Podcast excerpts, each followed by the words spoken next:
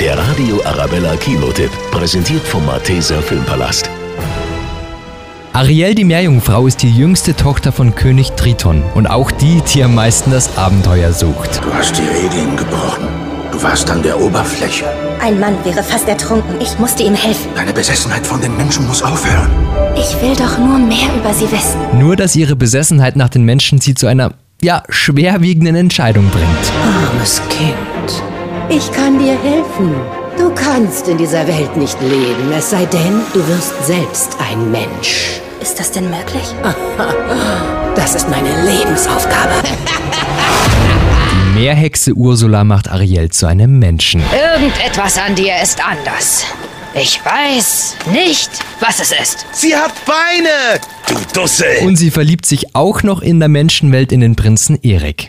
Hier, wo du lebst, will ich bei dir sein. Hier, wo du lebst, will ich bei dir bleiben. Wie wird's ausgehen? Bleibt Ariel ein Mensch oder geht sie zurück zu ihrer Familie als Meerjungfrau? Die Neuverfilmung Ariel, die Meerjungfrau. Jetzt im Kino.